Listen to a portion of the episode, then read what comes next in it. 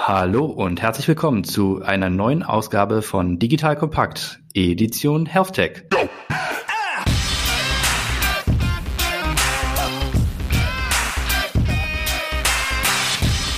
Mein Name ist Patrick Pfeffer und ich habe heute zu Gast bei mir Dr. Sievert Weiß, Gründer von Amboss. Hallo Sievert. Hallo Patrick, freut mich da zu sein tatsächlich mein allererster Sievert, nicht nur in der Podcast-Show, sondern auch im persönlichen Umfeld. Ich hatte schon einige Severins, aber den allerersten Sievert, den ich kennenlernen und auch mich mit ihm unterhalten darf. Freut mich insbesondere.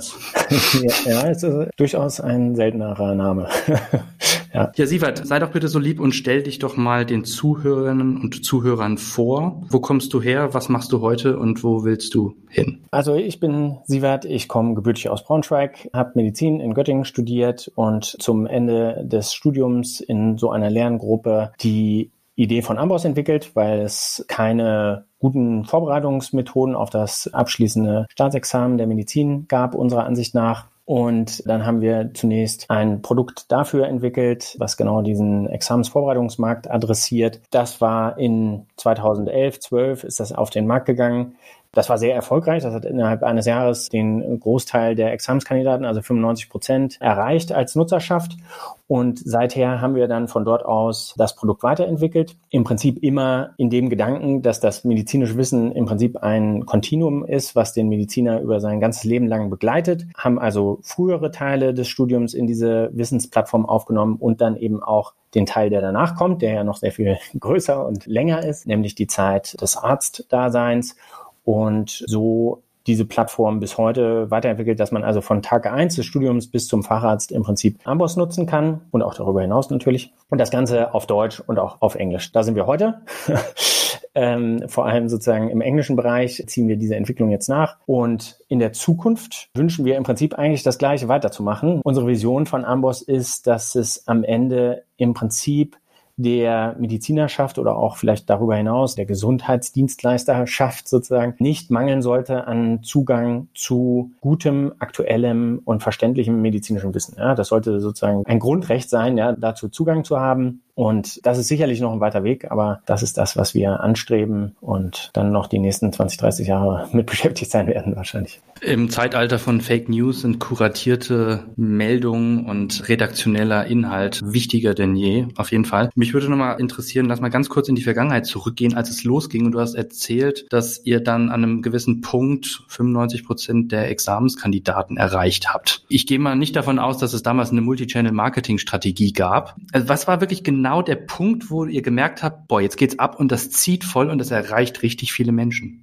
Also zeitlich der Punkt war wahrscheinlich ungefähr so ein halbes bis dreiviertel Jahr nach dem Launch des Produktes. Ne? Das Examen wird immer so in zwei Kohorten pro Jahr geschrieben. Da gibt es definierte Zeitpunkte, an denen alle Leute das schreiben. Und sozusagen beim zweiten Durchlauf war es schon ersichtlich für uns, dass in der Vorbereitung also mindestens 50 Prozent damals auf der Plattform waren und das also immer weiter anstieg. Und da hatten wir das Gefühl, wirklich einen Nerv getroffen zu haben. Ja? Und wie du richtig sagst, also wir haben da keine große Multi-Channel-Marketing-Kampagne gefahren, sondern ja, wir hatten, glaube ich, und haben auch immer noch ein sehr gutes Produkt und sind damit von Uni zu Uni auch gezogen, ja, alle persönlich da herumgefahren und haben den Studierenden das gezeigt. Aber am Ende ist es, glaube ich, ist ein sehr kritischer Punkt im Leben des Mediziners natürlich. Und wenn die mitbekommen, dass es da irgendwie eine bessere Vorbereitung Behandlungsmethode gibt, dann sind die, glaube ich, einfach sehr, sehr empfänglich dafür, dem nachzugeben. Und das ist das, was da passiert sein muss wahrscheinlich. Ja. Kannst du noch mal ganz kurz darauf eingehen? Ich habe verstanden, also es ist ein sehr starker Begleiter während der medizinischen Ausbildung, aber ihr geht auch darüber hinaus. Du hast auch gesagt, Amboss ist auch für die Ärzteschaft. Jetzt kann man auch sagen, es ist echt ganz schön smart, auch wenn jetzt der Vergleich mit McDonald's ein bisschen hinkt, aber Amboss ist so ein bisschen die Junior-Tüte. Ja, man holt sozusagen die Zielgruppe früh ab und hat dann so eine Art Companion an der Seite und kann diese Menschen durch ihren Beruf begleiten. Also was bietet ihr der Ärzteschaft, wenn sie dann tatsächlich aktiv sind? Total gute Wahrnehmung mit der Junior-Tüte sozusagen. Also im Prinzip stimmt das, ja. Ich meine, während des Studiums erlernen Sie ja auch medizinisches Wissen, ja. Und das ist natürlich irgendwie ein Stück von dem, was Sie idealerweise dann auch in Ihrem Arztdasein noch irgendwie anwenden. Insofern setzt das, was wir den Ärzten bieten, im Prinzip darauf auf. Aber es muss sich auch von dem unterscheiden, was die Studierenden bekommen. Nämlich brauche ich als Arzt sehr viel praktischere Informationen. Ich muss also wirklich wissen, ich habe jetzt hier einen Patient vor mir mit äh, Herzinfarkt oder Lungenembolie und wie genau, welche Schritte in welcher Abfolge mache ich und mit welcher Dosierung von den Medikamenten und so weiter. Also ich musste eine sehr konkrete Vorstellung davon haben, wie sich dieses Wissen in die Praxis übersetzen lässt. Das lernt man in Deutschland noch nicht unbedingt als Studierender. Das ist aber das, was ich auf jeden Fall als äh, Arzt brauche, ähm, denn sonst nutzt mir das ganze Wissen im Prinzip nichts. Ja. Also Case Study basiertes Lernen sozusagen. Kannst du den Zuhörerinnen und Zuhörern mal ein Gefühl dafür geben, was die Ärzteschaft jetzt aus einer deutschen Perspektive heraus tun muss, um weiter als Arzt praktizieren zu dürfen, also Stichwort Learning oder Fortbildung. Und kannst du vielleicht auch ganz kurz darauf eingehen, wie digital ist dieser Bereich? Was kann man im Bereich E-Learning für die Ärzteschaft heutzutage schon abbilden? Also nach dem Studium muss man als sozusagen frisch approbierter Mediziner dann in der Regel in eine Weiterbildung gehen. Weiterbildung zu einem Facharzt. Davon gibt es dann irgendwie 20, 30 Stück nochmal. Das dauert dann mindestens fünf Jahre bis noch viel mehr, ja, bis ich irgendwo beim Neurochirurgen angekommen bin oder Spezialhandchirurgen oder irgendwie sowas. Das sind also irgendwie nochmal fünf bis acht, zehn Jahre Ausbildung. Theoretisch wird man da ausgebildet in dem Krankenhaus oder in der Praxis, wo man sich befindet und es wird angeleitet. Man kriegt immer mehr Verantwortung, man kriegt gewisse Aufgaben übertragen, sei es irgendwelche Interventionen, Operationen oder sowas in der Art und natürlich auch das ganze klinische Handling. Ja, das wird sukzessive da aufgebaut. Dafür gibt es eine Weiterbildungsordnung von den Ärztekammern, in der dargestellt wird, was idealerweise so ein äh, Weiterbildungsassistent in der Zeit erlernen sollte, um die Facharztreife dann zu erhalten. Und wenn er dann also nach diesen äh, beispielsweise fünf Jahren die Facharztreife erlangt hat, dann muss er nochmal eine Prüfung ablegen, mündliche Prüfung vor drei, vier Prüfern aus diesem Fachbereich. Und wenn er die besteht, dann hat er also die Facharztreife. Ab dann gilt es, dass derjenige sich weiter mit Fortbildung auf dem aktuellen Stand halten sollte. Und das wird festgehalten in dieser Continuous Medical Education. Da müssen die Ärzte also irgendwie so 50 Punkte pro Jahr sammeln und damit nachweisen, den Ärztekammern gegenüber, dass sie sich auf dem Laufenden halten. Was es da an Digitalisierungspotenzial gibt, also im Prinzip unendlich viel. Ja, das wird äh, jedem Krankenhaus selbst überlassen, wie diese Weiterbildung gestaltet wird. Ja, und das wird größtenteils anhand von Papier festgehalten, welche Prozeduren und so weiter wurden da wirklich geleistet, ja, Arztbriefe und so weiter und Operationsberichte, Interventionen. Das macht jeder im Prinzip für sich, wenn es denn überhaupt stattfindet. Ne? Also idealerweise findet das so statt, aber das ist natürlich im klinischen Alltag auch häufig gar nicht möglich, muss man auch sagen. Ja, also wenn ich in einem Ballungsraum irgendwo in einer Notaufnahme stehe, ja, dann ist viel Learning by Doing und viel alleine und ähm, ja, also da kann man mit Digitalisierung an sehr, sehr vielen Punkten ansetzen und vieles besser machen, theoretisch, ja. Und ob es nun sozusagen Wissensbasis ist, ob es dieser sogenannte Clinical Decision Support ist, am tatsächlichen Behandlungspunkt, ja, oder auch in der Nachbereitung von Inhalten oder irgendwie sowas, das ist natürlich sehr viel möglich. Ja. Finde ich ja generell am Gesundheitsmarkt spannend, dass da noch so wahnsinnig viel Digitalisierungspotenzial da ist. Und im Grunde kann man auch der Ärzteschaft wirklich dankbar sein oder auch dem regulatorischen Umfeld. Denn nur dank der deutschen Ärzteschaft äh, gibt es auch noch so viele Faxgeräte in Deutschland, nicht wahr? also genau. Die Frage ist, wann wird das letzte Fax gesendet werden? Ja. An dem Tag denke ich, dass soziale Interaktionen wieder möglich sein werden und ja. dann treffen wir uns auf ein Bier. Versprochen. Lass mal so ein bisschen von dem Thema Fortbildung und von dem Thema Learning und E-Learning mal in die Zukunft blicken. Wir haben es jetzt mit Ventures zu tun, wie zum Beispiel dem Unternehmen Neuralink von Elon Musk. Und in diesem Kontext, wenn es um Schnittstellen geht zwischen digitalen Einheiten und dem Menschen, beziehungsweise auch dem menschlichen Gehirn, mal so ein bisschen äh, den Kopf aufmachen im weitesten Sinne. Wie kann äh, das Medizinstudium der Zukunft aussehen? Ja, also lerne ich noch wie heute wirklich stark auswendig und dann, wenn jetzt zum Beispiel die Approbation kommt, geht es dann in die Praxisphase über? Oder stellst du dir da vielleicht ein viel projektbasierteres Studium vor, wo unter Hinzunahme von solchen Technologien, ja, ich sag mal, das Studium komplett anders aussehen wird? Sehr interessante Frage. Also gibt ja diesen Witz, ich weiß nicht, ob du den kennst, mit dem Jura-Studenten, dem Politikwissenschaftler und dem Mediziner und sie kriegen ein Telefonbuch vorgesetzt und die, äh, ihnen wird die Aufgabe gegeben, das ist auswendig zu lernen und die ersten zwei, ich weiß nicht, was sie fragen, aber der Mediziner fragt nur, bis wann? Ja? Also so in etwa sieht das Medizinstudium noch aus, ja, auch heute noch. Und wenn man sich also anschaut, was dem gegenübersteht, nämlich, dass das medizinische Wissen exponentiell zunimmt, ja, und da gibt es so Zahlen, die behaupten, dass also das Wissen sich mittlerweile alle 73 Tage verdoppelt, das medizinische Wissen, ja, was schon ganz schön äh, viel ist. Nicht alles davon ist immer unbedingt klinisch relevant. Es geht da, glaube ich, um die Publikationsanzahl, aber immerhin, ja, also das Wissen nimmt immer weiter zu und auch alle Trends, die wir beobachten, ne, Genomsequenzierung, Precision Medicine, Targeted Therapy und sowas, die werden natürlich weiter darauf einzahlen, ja, äh, auch Big Data Analyse und Machine Learning on top, also immer weitere Datenanalyse zu, führt zu immer weiteren Daten, die irgendwer verarbeiten muss und am Ende anwenden muss, ja. Heute ist das schon das Problem, ja, dass das ganze Wissen, was da draußen existiert, auch das evidenzbasierte klinische Wissen, kommt nicht in der Praxis an. Ja? Also erstens dauert es sehr lange, wenn es überhaupt ankommt. Und zweitens kommt nicht alles davon an. Also von einer medizinisch evidenzbasierten Erkenntnis bis hin in die Praxis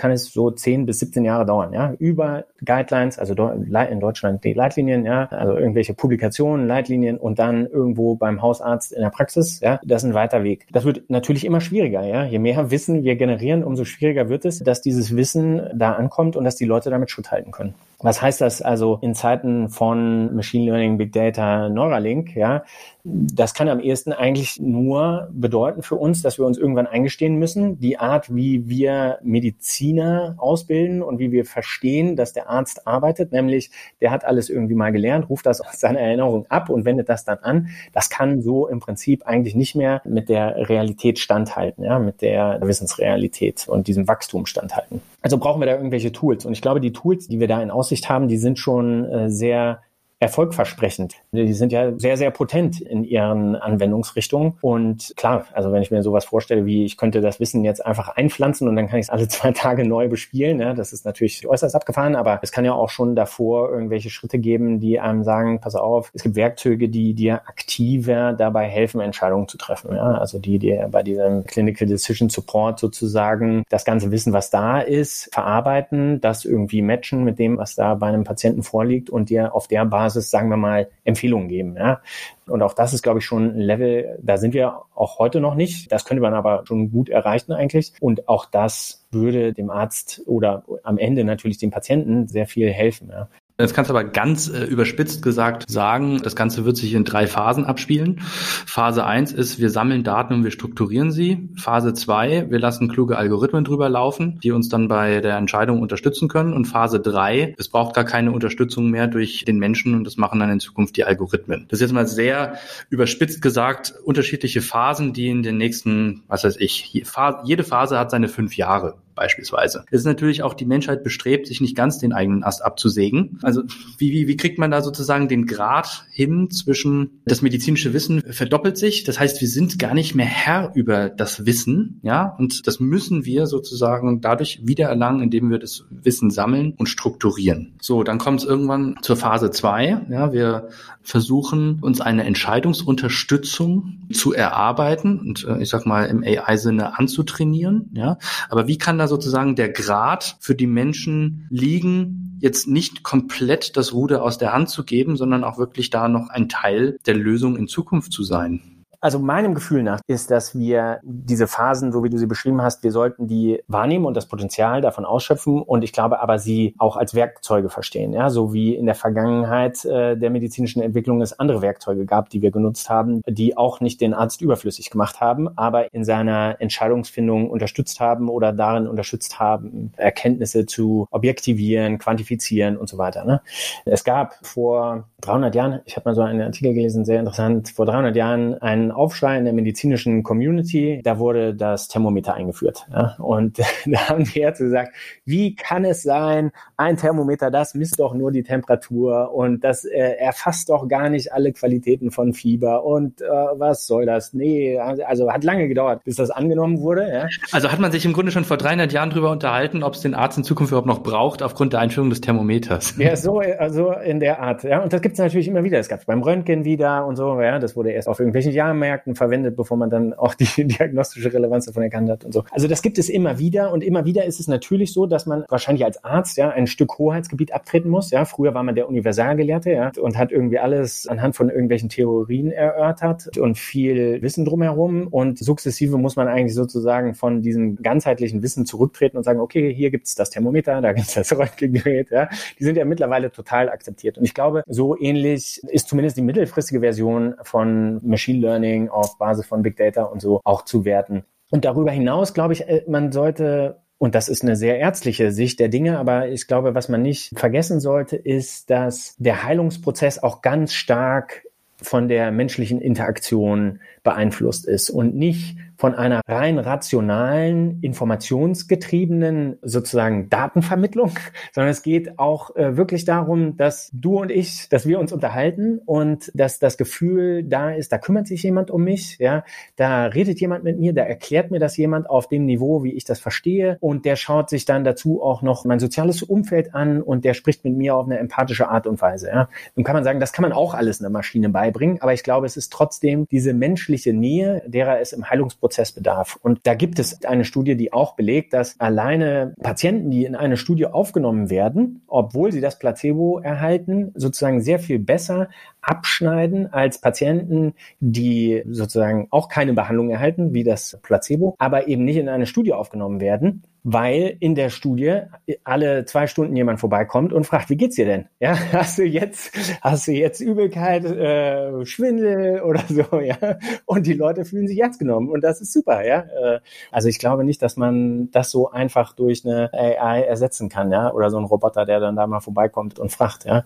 Ist vielleicht manchmal besser als nichts, ja, kann man auch sagen, aber ich glaube, das wird schon noch dauern, bis man das Ganze ersetzt oder überhaupt ersetzt. Denn so Empathie und Kreativität und Einfluss Einfühlungsvermögen und so, das ist, glaube ich, schon so eine der, der sehr menschlichen Bastionen, die trotz allem eine große Rolle spielen in dem Prozess. Da muss ich mal tatsächlich meine eigene Arztwahl so ein bisschen überdenken. Ich hatte oftmals mit Ärzten zu tun, äh, die kamen dann doch leicht unmenschlich daher, vielleicht auch ein bisschen arrogant, aber da habe ich mir immer gedacht, na, der muss ja richtig gut sein. Ja, hat mir für meine eigene Psyche geholfen.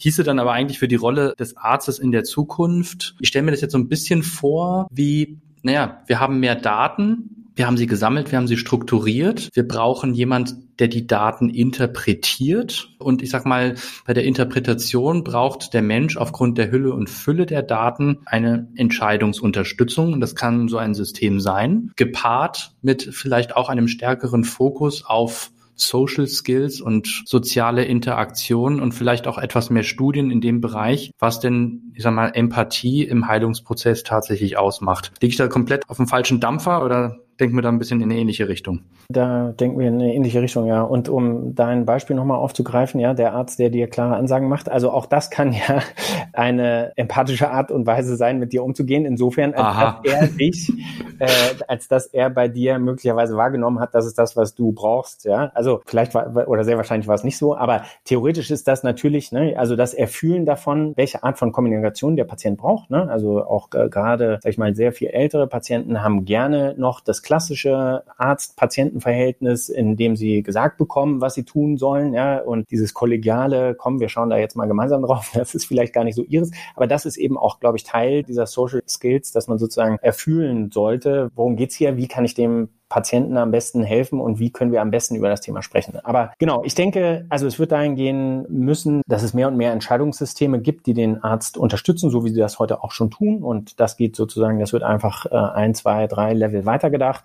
Das bietet die Chance, dem Arzt ja diese kognitive Arbeit, ihn da ein Stück weit zu entlasten, zumal das dann irgendwann nicht mehr leistbar ist, äh, gibt es da ja auch irgendwie einen drohenden Konflikt, ja. Also ihn zu entlasten und ihm auch die Möglichkeit zu geben, sich dem Patienten eben wieder mit mehr Zeit für solche äh, Themen zu widmen. So paradox das vielleicht auch klingen mag, ja, durch Digitalisierung die Medizin im Prinzip wieder menschlicher werden lassen. Ja, ich glaube, das ist, könnte so eine Richtung sein, ja. Ich habe nur so ein bisschen Angst davor, dass es so ein bisschen äh, in der Kategorie wasch mich, aber mach, äh, mach mich nicht nass abläuft. Mal, die Menschheit ist ja bestrebt, weiter zu forschen, zu entdecken und neues Wissen anzureichern. Ja, das ist sozusagen die eine Seite. Die andere Seite ist, und insbesondere bei den Deutschen zu beobachten, das Besitzstandswaren. Mhm. Und ich sehe hier insbesondere in einigen Berufsständen, dazu zähle ich auch die Ärzteschaft, eine ordentliche Blockade, dass wir uns nur sehr, sehr langsam in diese Richtung entwickeln. Und das jetzt im globalen Kontext gesehen, wo es, ich sag mal, risikoaffinere Länder und Märkte gibt oder digitalere Länder und Märkte. Wie siehst du da jetzt aus der deutschen Brille heraus die Ärzteschaft sich äh, in diese Richtung bewegend? Ja, eher restriktiv äh, oder doch, ich sag mal, moderner und digitaler als gedacht und das vielleicht auch im globalen Kontext mal gegeneinander gestellt? Ich denke, aus unserer Sicht jetzt auch aus, aus Sicht von Amboss sehen wir da schon die ganze Bandbreite an Offenheit für Digitalisierung. Ja, also es gibt auch die äh, sozusagen berenteten Ärzte, die die Nutzer sind und das total super finden bei uns. Ja, und es gibt auch die 30-Jährigen, die sagen, was soll das, äh, brauche ich nicht. Ja, also äh, da gibt's natürlich irgendwie alles.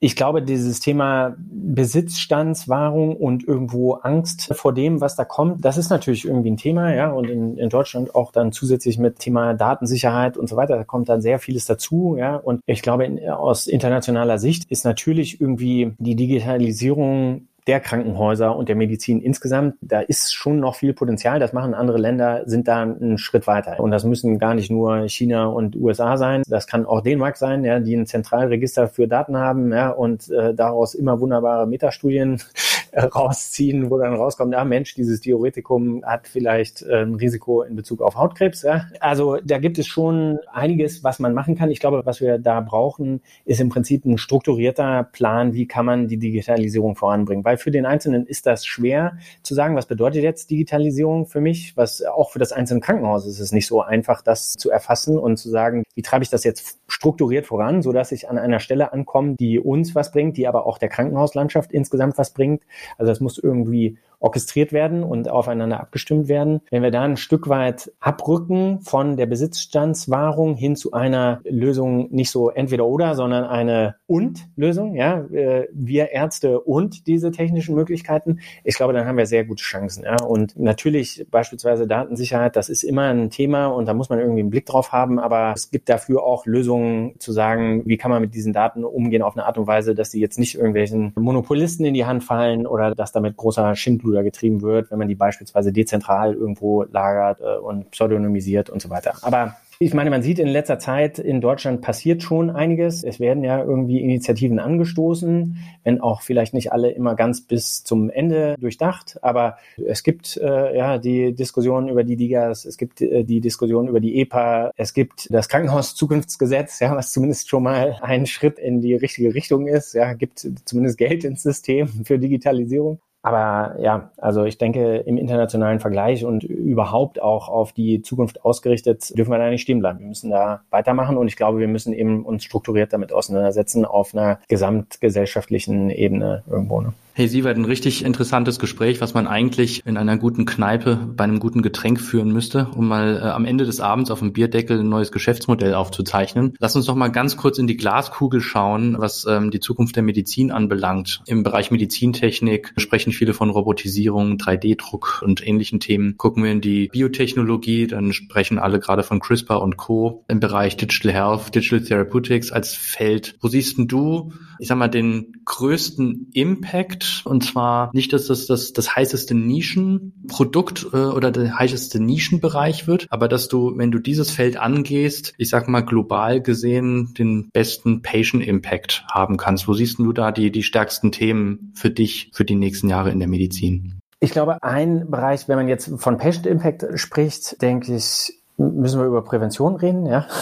Also auch wenn es heißt, there is no glory in prevention, ja, äh, auch jetzt häufiger äh, gefallen sozusagen, klar, im Rahmen von Covid. Wer sagt das? Och, naja, so manche Epidemiologen oder Virologen, ja, aber ich meine, sie vertreten dann ja trotzdem immer noch die, äh, also gute Positionen. Aber ähm, also das Problem ist ja, dass man äh, bei Prävention immer nicht weiß, was man tatsächlich verhindert hätte. Ja, das ist sozusagen das Problem. Aber das hat natürlich den größten Impact. Ja, wenn wir sagen, es geht hier um Gesundheit äh, der Bevölkerung, dann müssen wir an der Stelle ansetzen, wo wir äh, Krankheit verhindern und nicht erst Krankheit behandeln. Ne? Also je früher wir da ansetzen, je mehr Aufklärung es dazu gibt, je mehr Incentivierung es vielleicht gibt, an so einer Stelle anzusetzen, umso größer ist im Prinzip der gesamtgesellschaftliche Impact. Ob das nun ein schlaues Startup ist, was viel abwirft, das ist wahrscheinlich erstmal noch nicht so schnell gegeben. Das ist ein ganz schön krasser Move, ja, um das hinzukriegen. Ich muss gerade an Minority Report denken, dass du die Verbrecher verhaftest, bevor sie überhaupt das Verbrechen begehen. Ja, eigentlich hast du äh, Gleiches jetzt äh, vor in der Medizin, aber da, da, dafür müsstest du die Industrie wirklich komplett von links nach rechts drehen, ne? Ja, das ist also da gibt es vielleicht auch einfach kein Interesse für, ne? muss man natürlich sagen. Also wenn das, ich meine nicht, dass da jetzt irgendwelche Verbände auftreten oder Lobbyarbeit machen, aber letztlich muss man sagen, ja, da ist, ist wahrscheinlich, also da werde ich keine, dann brauche ich weniger teure Beatmungsmaschinen, brauche ich weniger Operationsbesteck und, und so weiter. Es gibt natürlich Sachen, die sind auch nicht von Prävention zu beeinflussen, ne? also gerade genetische Defekte und so weiter, das äh, kann ich damit natürlich jetzt nicht alles rausfischen, da kommt dann vielleicht CRISPR ins Spiel. Also das wäre sicherlich ein Feld, was ich interessant fände. Was auf der anderen Seite, glaube ich, was äh, viel bringen könnte, wäre an einer Vernetzung dieser Systeme, die du genannt hast, zu arbeiten. Ne? Also eigentlich ist ja die Frage, wie bringe ich diese Systeme zusammen? Wie gesagt, es gibt den OP-Roboter, ja, der hat irgendwelche Daten. Es gibt meine eigenen Laborwerte, es gibt meine vorherigen Krankheiten. Vielleicht äh, habe ich mein Genom sequenzieren lassen. Dann gibt es gewisse Daten auf einer Populationsebene, mit denen ich das abgleichen kann. Es gibt Erfahrungswerte zu Medikamenten und so weiter und so fort. Und ich glaube, diese Daten zusammen zu ziehen und denen ein Zuhause geben zu können, ja, das wäre schon für den einzelnen Patienten als auch jeden Gesundheitsanwender, der irgendwie darauf zugreifen muss, das wäre natürlich extrem wertvoll, ja. Und das würde sehr viele Ineffizienzen aus dem System herausnehmen und hätte eben wieder auch dieses genannte Potenzial zu sagen, wir können mit den Daten auch mehr machen, als sie einfach nur zur Verfügung zu stellen. Das ist, glaube ich, auch ein sehr interessanter Bereich. Aber auch wieder ein sehr heroisches Ziel. Ich muss jetzt äh, ja. wieder an eine andere Industrie denken, ja. Automobilindustrie und äh, Thema Elektromobilität. Von wegen, alle haben die gleiche Batterie, die man einfach mal so schön an der Tankstelle austauschen kann und dann fährst du mit einer voll geladenen Batterie weiter. Ne? Da braucht jeder sein eigenes System. Also sicherlich nicht ganz so einfach in unserer Industrie, wenngleich du natürlich denken könntest, in Zukunft hast du deine digitale Patientenakte, hast die Herrschaft über deine Daten und hast vielleicht nur, ich sag mal, eine marktplatzähnliche Umgebung, in der du Teile dieser Daten zur Verfügung stellen kannst zu Forschungszwecken zum Beispiel. Und diese Marktplätze würden dafür sorgen, dass die Daten von links und rechts zusammengeschaltet werden. Also so könnte ich mir das vielleicht vorstellen, dass man Silos aufbricht und Grenzen überschreitet, um wirklich bessere Systeme zu schaffen, die dann letzten Endes den Patienten nutzen. Aber ich sag mal, bis dahin ist echt noch ein Weg. Ob wir beide das noch erleben werden, gute Frage, oder? Klar, ja. Also ich meine, da sind wir wieder beim Fax, ja, von vorhin. meinst, du, meinst du, meinst du so gegen Renteneintritt schenken uns beide noch gegenseitig einen Fax oder was? ja, genau. Wahrscheinlich schon, ja. Also ich meine, momentan ist es ja immer noch so, ja. Wenn ich irgendwie die Befunde von dem Krankenhausaufenthalt davor brauche, dann muss ich den Allgemeinmediziner kontaktieren von dem entsprechenden Patienten, um Erlaubnis beim Patienten fragen und so weiter. Und dann faxt er mir vielleicht diese Befunde, ja. Und dann kann ich auf der Basis anfangen zu überlegen, wie ich den behandle behandle den Patienten. Ja, genau. Das ist äh, das ist sicherlich noch ein Stück äh, weiter entfernt, aber wahrscheinlich nicht verkehrt, äh, trotz allem dran zu bleiben. Ja, und wie gesagt, das ist ja nicht nur ein Thema, überhaupt Daten zusammenzubringen und darauf irgendwie großartig Forschung aufzusetzen. Das ist einfach auch schon ein Thema im heutigen Arbeitsablauf, ja, wo enorme Hürden bestehen, Zugriff auf vorhandene Informationen zu haben, die irgendwer anders irgendwann mal erhoben hat. Und das führt natürlich zu einigen Ineffizienzen im System, die da rausgenommen werden können. Ich glaube, ein anderes Thema, was vielleicht auch noch Impact haben könnte, und da muss man sich natürlich überlegen, wie man auch da wieder ansetzt. Auch das ist schwierig, auch das ist vielleicht eher heroisch, aber ist die Frage, wie schafft man es, ein Gesundheitssystem so aufzusetzen, dass es keine Incentivierung gibt für die Mediziner oder die Gesundheitsdienstleister da drin pro Behandlung. Ja? Also wenn ich heutzutage zum Arzt gehe und äh, mich zwackt es im Knie ja, oder so, ja, und ich habe da eher so einen wirtschaftlichen Orthopäden vor mir, dann habe ich ganz schnell eine Kniespiegelung. Und das müsste vielleicht eigentlich gar nicht sein. Ja? Und aus rein medizinischer Sicht könnte ich auch vertreten zu sagen, ja, pass auf, du musst halt weiter dich bewegen und bevor dein Gelenk nicht eingeschränkt ist und so weiter, kann man das alles noch machen. Denn sobald man einmal im Knie drin gewesen ist, ist alles anders als vorher und wird, wird nie wieder so sein, dass ich für eine, sage ich mal, outcome-neutrale Beratung gleichermaßen incentiviert werde. Ja? Und das ist natürlich schwierig, aber ich glaube, es ist etwas, was ich auch in meiner Zeit als Arzt im Krankenhaus beobachtet habe. Ja, die Incentives sind so aufgestellt, dass ein Krankenhaus eigentlich ein Wirtschaftsunternehmen ist und versucht im Prinzip natürlich irgendwie gute Medizin zu machen, aber im Rahmen dieser mehr oder weniger guten Medizin natürlich auch äh, Geld zu machen. Ja? Und das ist ein Zielkonflikt irgendwo, den man vielleicht auch nicht so leicht aufheben kann, aber der sicherlich nicht im Interesse aller ist. Ja? Herr Sievert, du bist der erste und einzige, der in meinen Gesprächen im Rahmen von die Zukunft der Medizin tatsächlich die Politik ins Spiel gebracht hat. Also wir reden über Biotech, über MedTech, über Digital Health und du äh, bringst doch tatsächlich die Politik mit ins Spiel, wie sie mit, ich sag mal, einer Überarbeitung und Nachjustierung von Scorecards und von wirklich äh, Kennzahlen und Incentivierung ordentliches an Impact für den Patienten im Gesundheitssystem erlangen kann. Da das nicht mehr zu toppen ist, würde ich auch sagen, wir beenden an dieser Stelle das Gespräch, weil man sollte ja immer sagen, da, wenn es am innovativsten Nutzen ist, sollten wir aufhören. In diesem Sinne möchte ich dir herzlich dafür danken, dass du heute mein Gast in dem Gespräch warst. Hat mir wirklich Spaß gemacht. Dir und Amboss alles Gute und komm gut und gesund durch die Zeit. Vielen Dank. Hat mir auch viel Spaß gemacht. Danke dir.